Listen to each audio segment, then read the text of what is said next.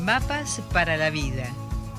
Virginia Gawel, licenciada en psicología, directora del Centro Transpersonal de Buenos Aires, te brinda herramientas para tu desarrollo cotidiano.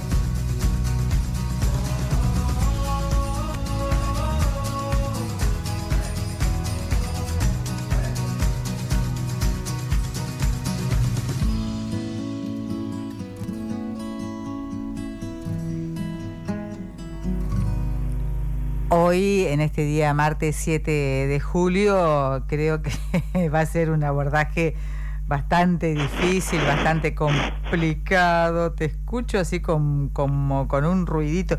¿Estás rayando algo, Virginia? Buen día. Buen día, Rosita. No, tenía en altoparlante y ahí lo cambié. ¿Ahora se escucha ah. bien?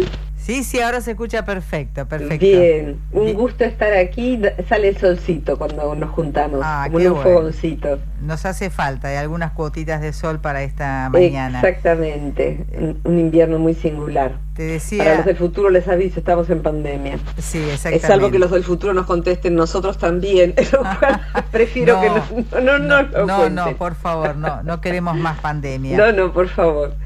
Eh, corazoncito, les cuento a nuestros escuchantes, a quienes les doy un buen día grandote, que estábamos debatiéndonos con el título, porque es un tema tan grande. Hemos hablado muchas veces de, los traumas y sabes que recién estaba Rosita haciendo una lista para unos alumnos del curso de vínculos y emociones.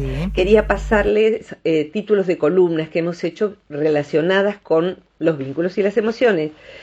Eh, y he encontrado tantos temas, tantos temas, que bueno, puse algunos porque les cuento que hay 340, 400 columnas, más videoconferencias, más conferencias, así que eh, si ustedes tienen un tema que eh, les esté picando y doliendo, ponen el nombre Virginia Gowell y X tema y posiblemente esté en el canal de YouTube a donde también le pueden poner que sigan al canal porque ahí se van enterando, enterando de las nuevas conferencias y columnas que subamos.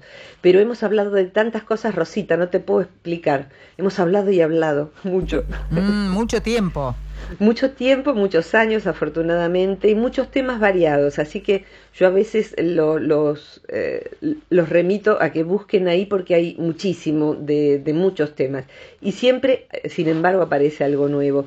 Y en este caso, eh, particularmente el modo en que nuestra escuchante plantea la pregunta, me parece que, amerita que la podamos leer al aire. ¿La tenés allí, Rosita? Sí, la tengo acá. Es Ana de Citibel, que nos cuenta que es mamá de dos, eh, dice, soy madre de dos hijos pequeños cuando, cuando se separó, ¿no es cierto? Sí. Eh, hace 20 años y la frustración que siento hoy, dice, tiene que ver con la crianza en este retiro de cuarentena. Eh, descubro haber sido una madre negadora, eh, una madre que eh, los idealizó y no permitió que afloraran las emociones disfuncionales. Todo tenía que estar siempre bien y yo vivía trabajando, dice, para que nada les falte, pero les falté yo. La, infancia transcurrió con mucha distancia emocional. Ahora que yo estoy trabajando sobre mí, me detesto, me odio por haberle fallado. Me gustaría saber más, dice, sobre el daño emocional que causa una madre negadora que no registra la demanda emocional de sus hijos. Está excelentemente descrito. Perdón, recordame el nombre. Ana de Citibel. Ana. Ana eh, está muy, muy preciosamente escrito. Eh, yo abrí aquí un archivo de una alumna, María Teresa, que también se pregunta esto de, su hijo de 28, 28, años y me gustaría empalmarlo, tiene una razón. Eh, María Teresa, los alumnos ya saben que algunas preguntas que hacen para las clases yo las desarrollo en la radio. Dice, y, ah, las tenemos acá enfrente, Ana y María Teresa. La pregunta es con respecto al vínculo con nuestro hijo mayor, 28 años, estudiante. Se enoja con él mismo o con lo que le sale mal todo el tiempo. Me hace percibir una gran opresión en el pecho, angustia, miedo a cómo va a reaccionar si le decimos algo. ¿En qué fallé como madre?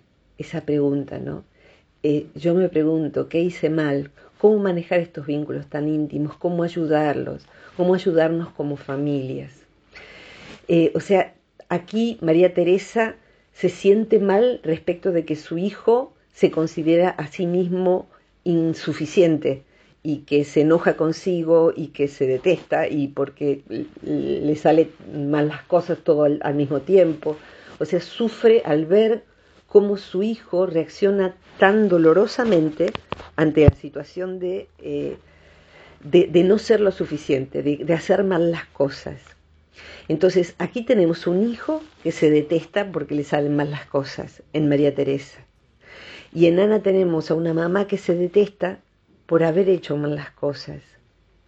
Y acá tenemos una misma, un mismo dolor que creo que todos nosotros necesitamos en, causar, abordar, porque eh, lo principal de, de, lo que le pasa a Ana ahora, el modo principal que ella tiene para solucionar o resolver, superar lo que al hijo, a los hijos les pasa, es no odiarse a sí misma. O sea, el trabajo que, que va a tener que hacer es no detestarse a sí misma. Y posiblemente María Teresa también, porque en las dos preguntas, y en las dos está en qué fallé como madre, o sea, le provoqué traumas a mis hijos, no estuve, ahora veo las consecuencias. Eh, es muy doloroso. Eh, yo no soy mamá por elección, pero he atendido básicamente mm, mujeres, porque son muchas más las que hacen terapia que los varones. Ojalá algún día se equilibre eso, pero son muchísimas más y en los cursos de psicología hay tres varones cada 40 mujeres, seguro siempre. Eh, la mujer se pregunta, ¿qué hago con mis emociones? El varón se empieza a preguntar, no importa la edad que tengan, hay varones que se han empezado a preguntar hace ya un tiempo, eh, en qué fallé yo como padre, qué puedo hacer, cómo lo puedo enmendar. Eh, en verdad necesitaría subrayar aquí dos temas. Uno es el autoodio, el detestarse por haberse equivocado, el detestarse por, por eh, no haber hecho lo posible para que su hijo no se deteste a sí mismo como María Teresa, o en el caso de Ana, el detestarse por no haber sabido darle otra cosa a los hijos, de estar siempre ocupada. Y ese, ese patrón eh, que señala Ana, eh, mm, que es, eh, tenían que estar todo bien, o sea, no estaban permitidos berrinches, ni enojo, ni tristeza, ni nada. Acá hay que estar contento, en casa se está contento, y en casa se obedece, y en casa todo el mundo, acá enojo nada, afuera, a la puerta, a encerrarse en el baño.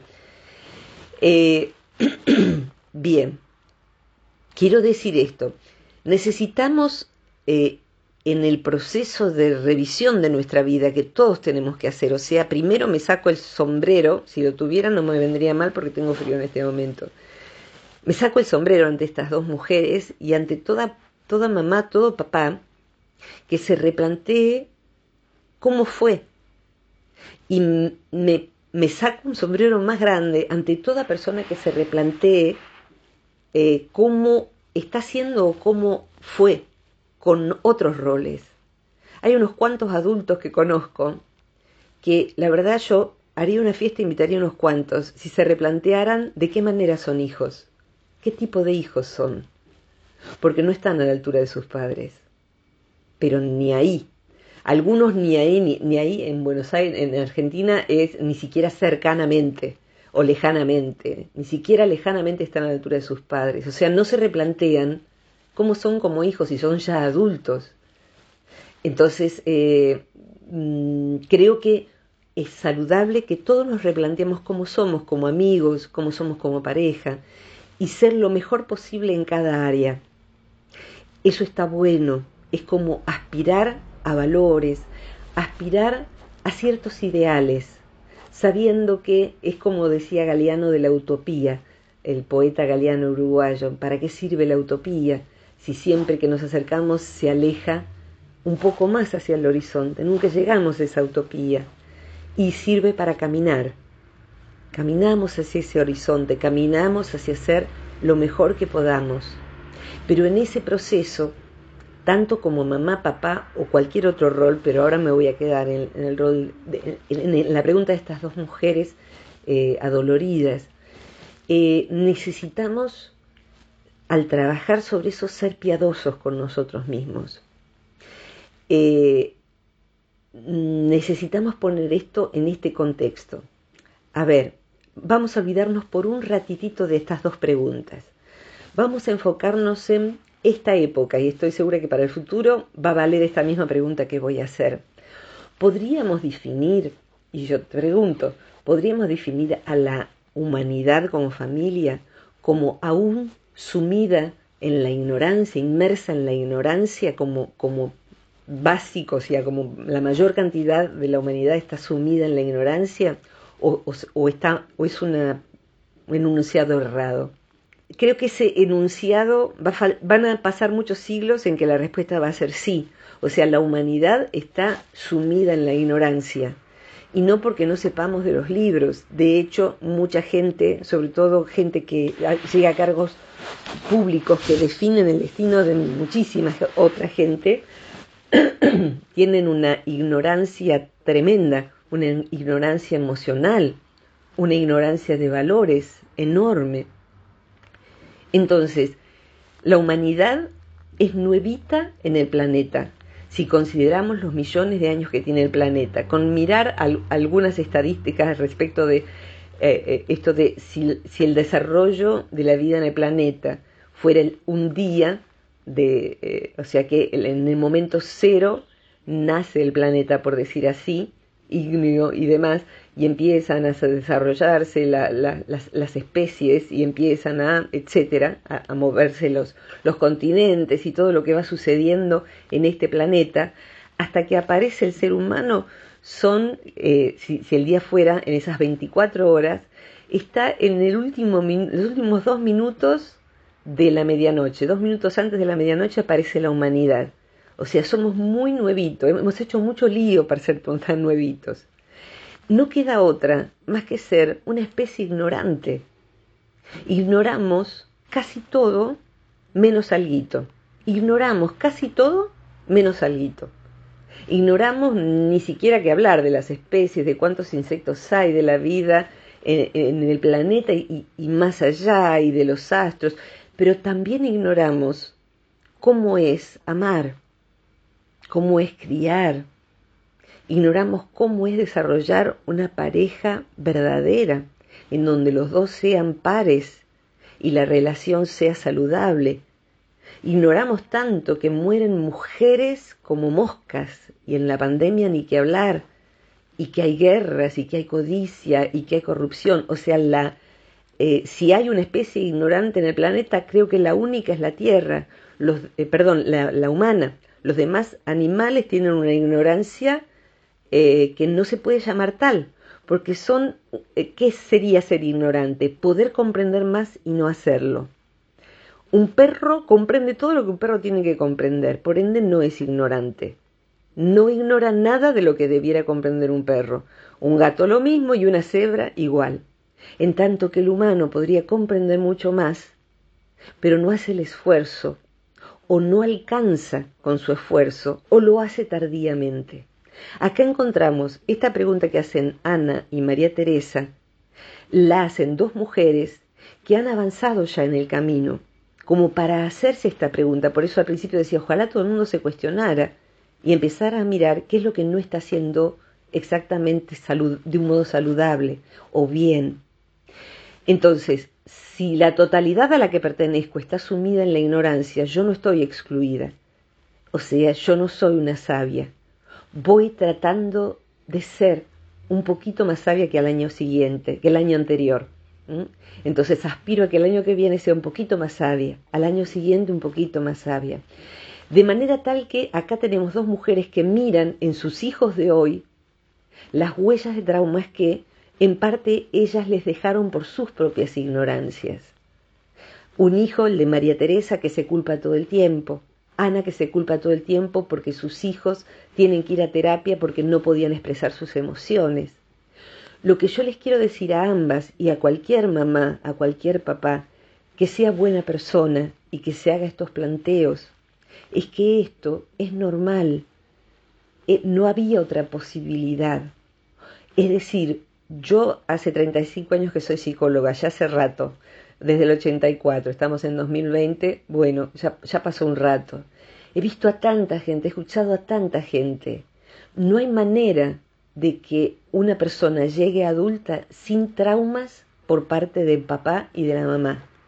Lo único que va a variar es una, qué tipo de trauma va a tener, qué tipo de emociones va a tener que cicatrizar. Y dos, si sus papás se hacen cargo de eso. Si se hacen cargo de eso y pueden decir, lo siento tanto, lo siento tanto. Eh, mm, creo que muchos conocen a mamá, aunque sea de oídas, y, y la admiran. Mamá no era la que es hoy. Y por suerte puedo decir esto. Pero mamá, yo no fui criada por la mamá que ustedes conocen. Yo fui criada por una mamá que era otra persona en los años 60. O sea, en aquella época se le pegaba a los hijos con, la, en algunos países todavía se hace, se hace con la eh, zapatilla o, eh, con, las tenis, la chancleta, como se decía acá, o un cinturón. Eh, mamá trataba de ser suave, papá era un poquito menos, pero hemos sido castigados porque se criaba así. Y se criaba de determinada manera, se ocultaba la verdad a los hijos, se les mentía mucho, se les gritaba mucho, y había ciertos mandatos familiares. Lo que está planteando Ana, en esta casa todo el mundo está bien. O sea, si, si estás mal, de la puerta para afuera, te volvés a la calle. Porque cuando pase la puerta, acá nos tratamos bien y estamos todos felices. Por, estoy parafraseando, no sé si sería exactamente así, pero lo que Ana lamenta es que les decía a sus hijos que tenían que ocultar las emociones negativas, o sea que ahí no se podían experimentar. Pero Ana, corazón, eh, no sé qué edad tendrán tus hijos, pero por lo que decís ya son adultos. No había otro modelo, no había otro modelo.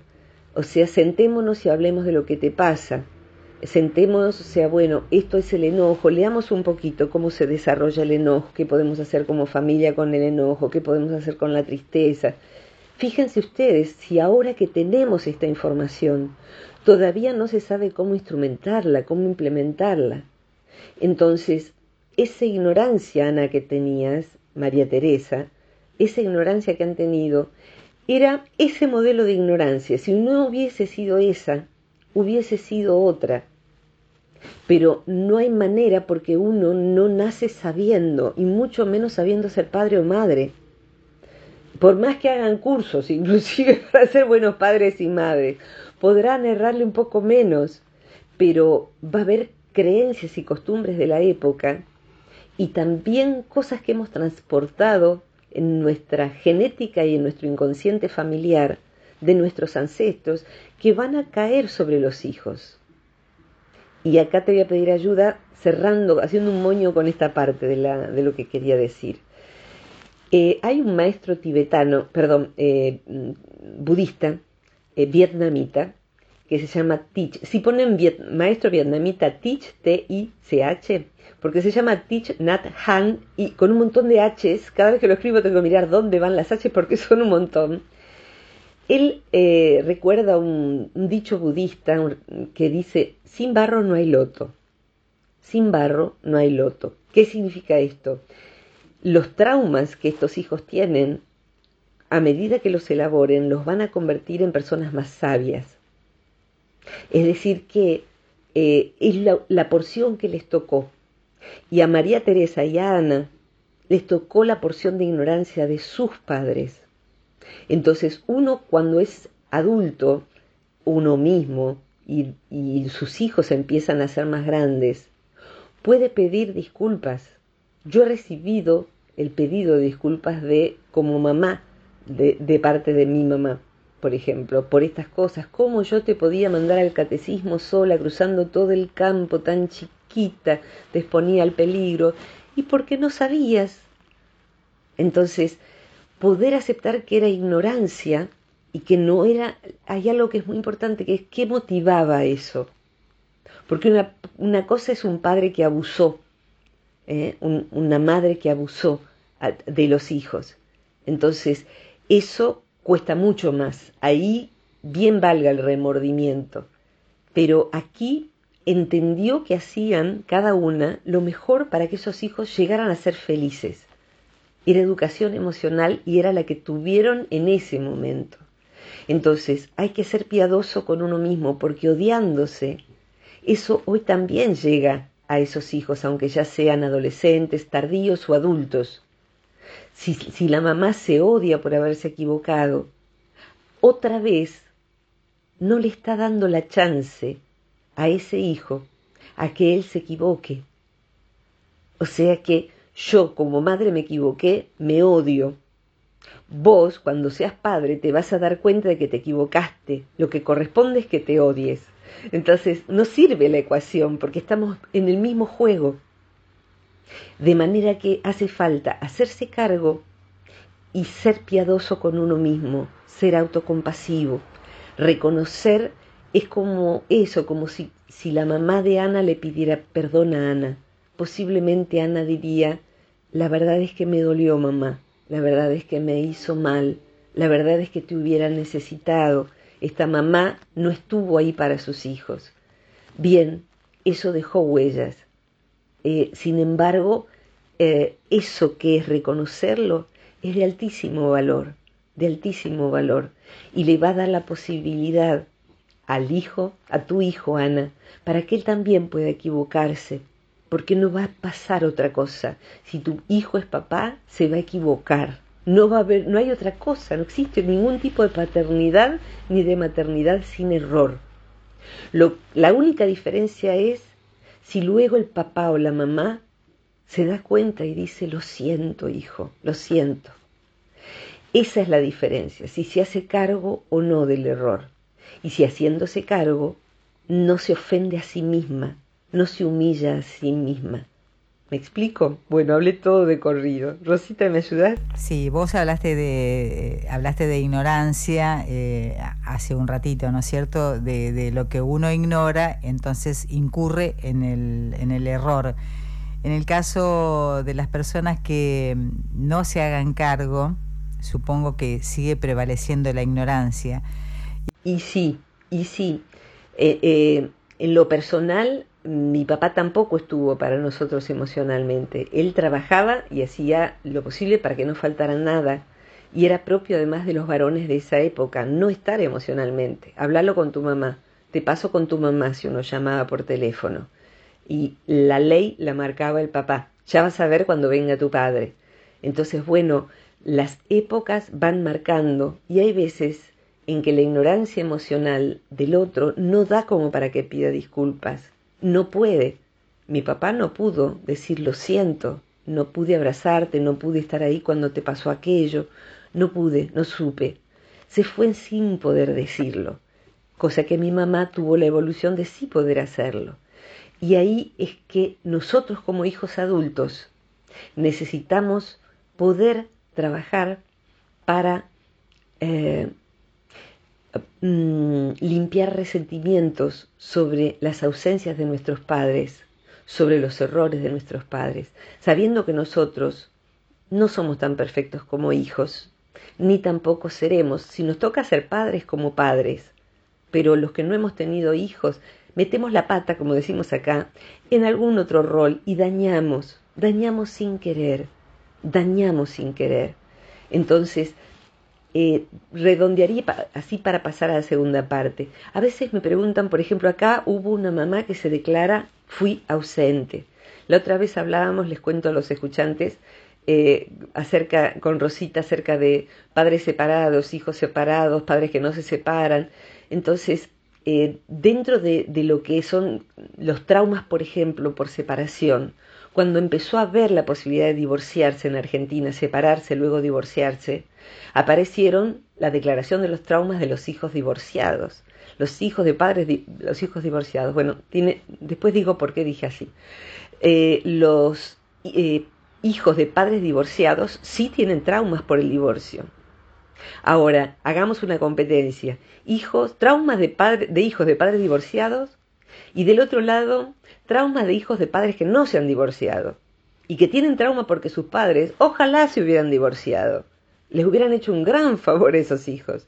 Entonces, eh, la vida nos deja traumas, los roles producen traumas, producimos traumas hasta como amigos, o no hemos sido traumatizados por amigos que nos han tratado mal, que nos han ofendido, que nos han dejado, y a lo mejor nosotros también lo hicimos sin darnos cuenta y no nos enteramos. Así que después voy a decir esto de eh, la segunda parte, de, si te parece, dejo yo picando esta pelota, divorciarse de los padres. Eh, eh, no, fue un, no fue un fallido. no sé si quieres dejar algo vos, Rosita, para la segunda parte que va a ser más cortita. Sí, me, gustaría saber en qué momento una persona se tiene que hacer autorresponsable de sus traumas. Mm, gran pregunta. Autorresponsable de sus traumas. Muy buena pregunta. Muy buena pregunta. Pasamos entonces luego a esa Dale. y a, divorciarse o no de los padres. Listo. Un besito. Espero aquí.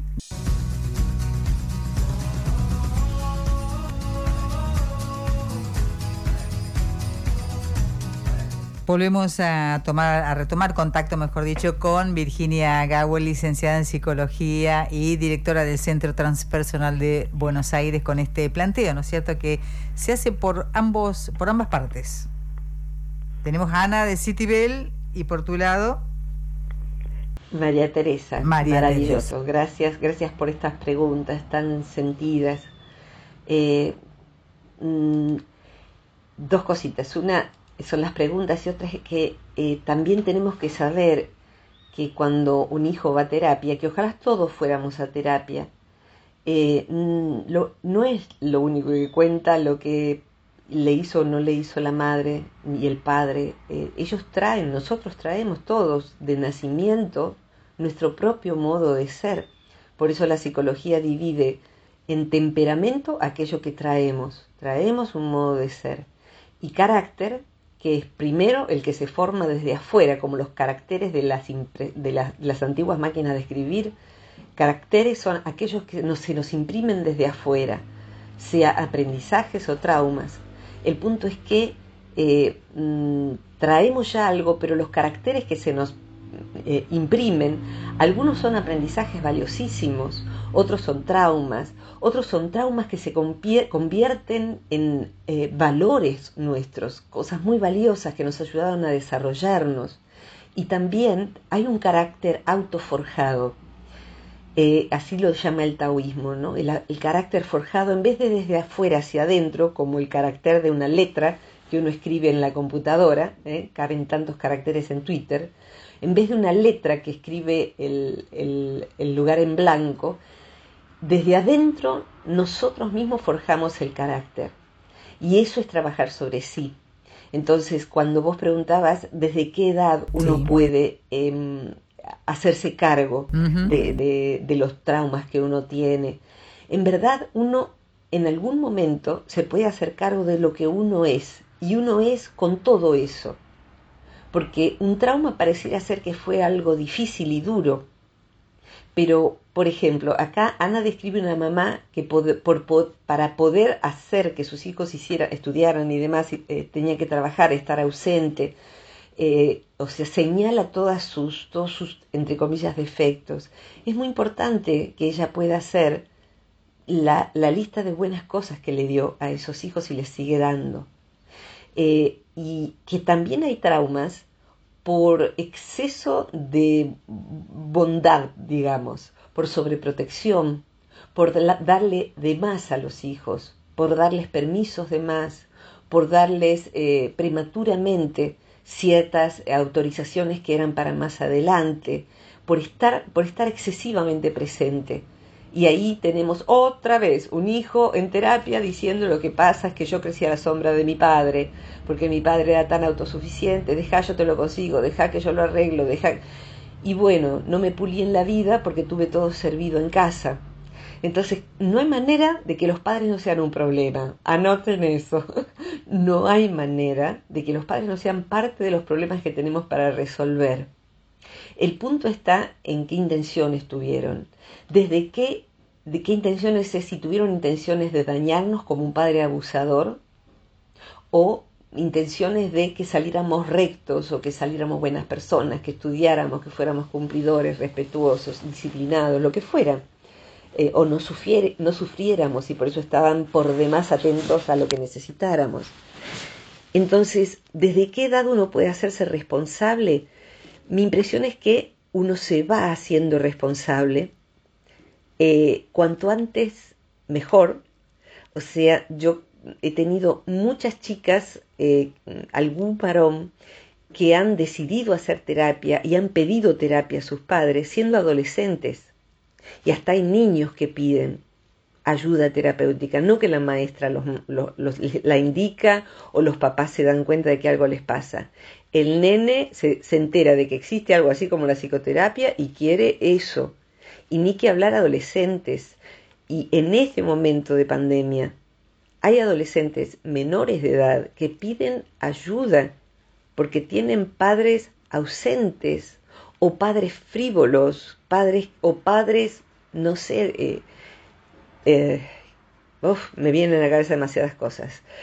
Eh, papás que, estoy pensando en este momento en una persona en particular, eh, un, varón que tiene una, tiene, es, todavía menor de edad y un gran sufrimiento porque sus padres no lo llevan, su, su padre no existe porque es alcohólico y su madre no, la lleva, no lo lleva a terapia porque dice que esos problemas los tendría que arreglar si fuera más al, al templo. ¿eh? Entonces, si fuera más al templo, no tendría esos problemas. Terapia no, son todas mentiras, te van a cobrar para cosas que yo ya sé.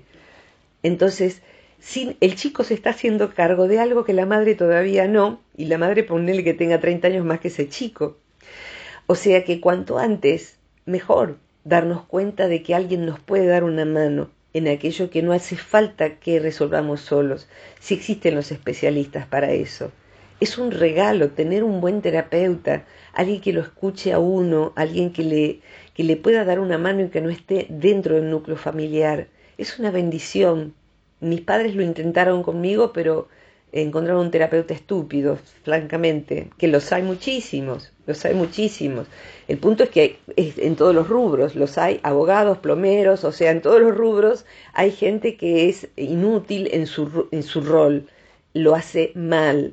Entonces, bueno, uno cree que eso es la especialización, los psicólogos son o los psiquiatras son.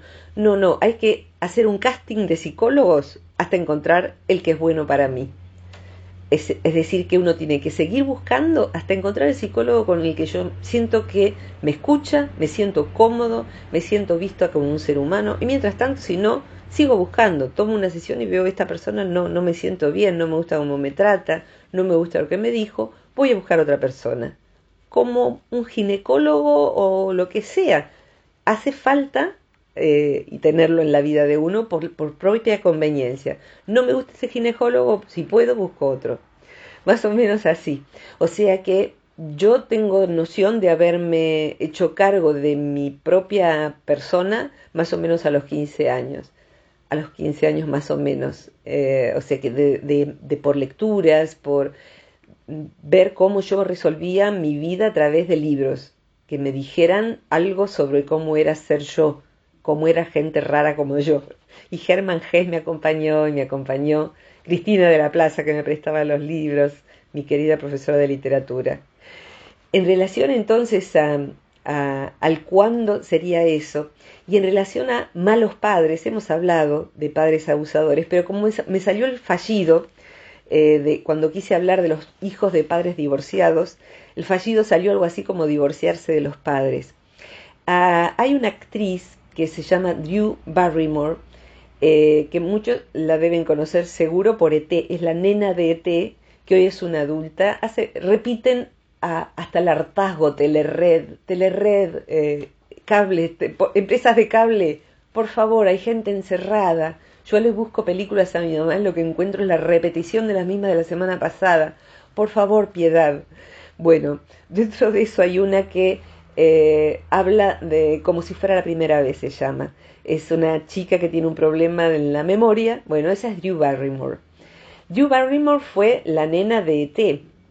Ah, no lo cuento como chisme del espectáculo porque es lo último que me interesa. Eh, su mamá su papá era eh, alcohólico, su mamá era una actriz frustrada eh, que trataba de entrar a Hollywood y no podía. Y logró que entrara la nena. Y la nena fue un boom. Eh, y lo que hacía la mamá era llevarla a los 10 años a fiestas con adultos y fumaba marihuana la nena. Era alcohólica a los 12 años.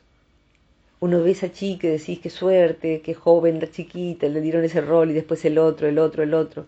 Era alcohólica por, por, eh, y, y drogadependiente, tenía una adicción muy severa a la cocaína a los 13 años. La mamá la interna durante un año y medio porque no podía hacerse cargo de esa chica porque la madre también era adicta. Padre alcohólico, madre adicta, seguramente los dos las dos cosas. Y esa nena criada así.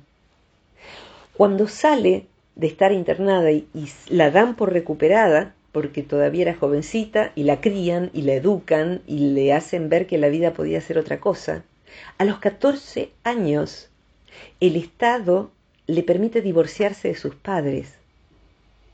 No le pone un tutor. La nena tenía un nivel de madurez tan alto y una comprensión tan alta de su propia vida que el Estado la, la cuida con un, pero, pero le permite ir llevando adelante su vida. Estoy hablando de otro país, estoy hablando de otras legislaciones, estoy hablando de algo muy extremo. Creo que hubiera sido mejor algún adulto, a lo mejor lo hubo. La historia más breve la cuenta así. No importa. Lo que sí, esa nena a los 14 años estaba más centrada que esos dos adultos y estaba más claro que estaba mejor sola que criada por ellos. Lo mejor sí es un tutor. Pero ahí sí podemos decir cómo se resuelve eso. Bueno, esta chica pudo hacer algo bueno con su vida.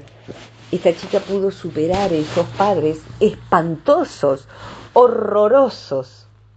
Ahora, si vamos hacia atrás, eh, del papá no sé, pero la mamá de esta, de esta actriz nació en un campo de concentración y sus primeros años los pasó en un campo de concentración.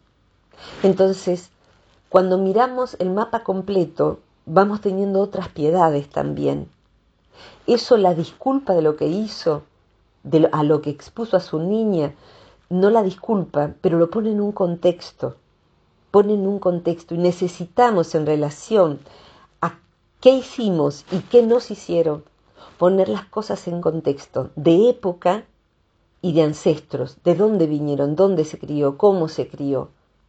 Y posiblemente en los buenos padres vamos a ver que se va produciendo una, dilución, una dilución, se van diluyendo los mares, los males, perdón, como si fuera agua dulce en el mar, se va diluyendo se van diluyendo en los buenos padres, mi madre recibió palazos y cadenazos, literalmente. Bueno, nos pegó con una, eh, un calzado liviano, entonces, eh, o con un cinturón que no fuera demasiado duro, porque se estilaba en la época. Entre lo que vivió mi madre y los errores que ella cometió como madre, respecto de los que vivió como hija, hay una enorme distancia. Y mi hermano fue mejor papá que mi papá, lejos aunque mi papá hizo todo lo posible para que tuviéramos lo posible, pero mi, hermano hizo eso y además estuvo cerca emocionalmente. Entonces, así debiera ser que cada generación tenga menos errores y más ganancias, más aciertos para brindar a los hijos y a la comunidad. Lo que hace falta ahora es, para redondear Rosita, cuando uno toma conciencia de los, de los daños que uno produjo, hacerse cargo de eso es decir lo siento, ni siquiera es pedir disculpas, porque pedir disculpas es no me eches la culpa, eso significa eh, discúlpame, discúlpame es sacame la culpa. Eh, en verdad es lo siento, lamento mucho que hice eso con vos, fui ignorante, fui ignorante. Y lo peor que hay es justificarse. Fui ignorante porque lo, lo, que pasa es que mi papá a mí me pegaba, o sea que entre lo que yo viví y lo que viviste vos, tan mal no la pasaste en la infancia. Bueno, eso no es pedir disculpas. Pedir disculpas es lamentar profundamente esto y hecho eso, ya no seguir hostigándose. Ana, no podés seguir odiándote. Vas a tener que trabajar sobre eso, porque eso no lo va a ayudar a tus hijos, no te ayuda a vos y menos va a ayudar a tus nietos si llegarás a tenerlos, o a nietos agregados, que a veces el, hijo se, se, une a una mujer que tiene otros hijos y hay hijos, nietos que vienen por esa vía. Nadie que se odie, nadie que no se perdone, hace ningún bien a nadie, ni a sí mismo ni a quienes le rodean. Así que bueno, el fin del autodio hace falta. Así que, dejamos por, por hoy aquí, Rosita. Gracias Ana, gracias María Teresa, gracias Rosita, Chiqui, Mario Luis Gawel. Muchas gracias a vos, Virginia. ¿Con qué te quedas, Ro, vos que sos mamá? Y me quedo con unas palabras que alguna vez eh, me dijo mi hija. Nunca te vi llorar, mamá. Mm, ya. Haciendo alusión a eso de que uno pretendía eh, alejarlo de, del mal o de los malos momentos, ¿no? Totalmente. Cerraría con esto. Eh, ¿Saben en qué? ¿Saben así? ¿Saben porque yo no lo sabía? ¿En qué año aparece el concepto del niño como persona para la psicología? O sea, no como perverso polimorfo, que es como lo describe Freud. El niño como persona, la psicología infantil, se constituye así como para los primeros congresos en el año 55, 1955. O sea que yo nací en el 61, mi hermano en el 57 eh, o sea que recién ahí, o sea, sus papás no tenían idea de lo que era un trauma, de lo que era un niño, de cómo se hacía. Entonces, más o menos se entendía que así era, pero no había idea de secuelas. Y cerraría diciendo, tampoco se analizaban los vínculos, las parejas. Eh, o sea, es recién ahora, somos nuevísimos en pensar cómo es mejor que funcione una familia. Hagamos terapia de familia, hagamos terapia de pareja, leamos sobre esto. Estamos recién empezando a comprender qué son los vínculos y qué son las emociones. ¿Qué son las emociones en verdad hace 15 años, Rosita? Ahora en 2020, hace más o menos 15 años, cuando se empieza a descubrir mejor cómo funciona el cerebro. Y estamos en pañales, estamos recién empezando. Así que ¿cómo no nos íbamos a equivocar si nos dieron a manejar un jet y no sabíamos andar ni en bicicleta? Así que bueno, eso, hace falta ser piadoso de la propia ignorancia. Acá te, te, te, saludan. Bueno, gracias, gracias a estas mujeres valientes que preguntaron. Eh, gracias a vos, Rosita, Chiqui, mi hermanito que hace el sonido, edición de sonido, Mario Luis. Y gracias, mamá, por todo, por haber pedido disculpas, pero por haber hecho tanto bueno, tanto bueno, y por haber comprado la revista Mamina, ahorrando a lo mejor sin comer para poder comprar eso y ver cómo se criaba a un niño según el doctor Florencio Escardó. Así que bueno, trató de investigar para ver, de meter la pata lo menos posible. Bien, bien, bien. Gracias, eh, Rosita. Hasta la eh, próxima. Virginia, antes que te vayas, Sergio de Santa Fe y Adriana de Monterrey, México, estaban muy atentos al tema de hoy. Bueno, muchas gracias. Gracias a todos los escuchantes por preguntar, por estar, por seguir. Gracias, gracias, gracias. Un abrazo enorme para todos y más fuerte porque estamos en pandemia. Hace falta un abrazo fuerte, fuerte, fuerte. Que tengas una muy buena semana, Virginia. Hasta la próxima. Gracias, gracias. Virginia Gawel, licenciada en psicología, charlando con nosotros acerca de estos planteos que han hecho eh, padres de las secuelas eh, emocionales que han dejado en, sus hijos.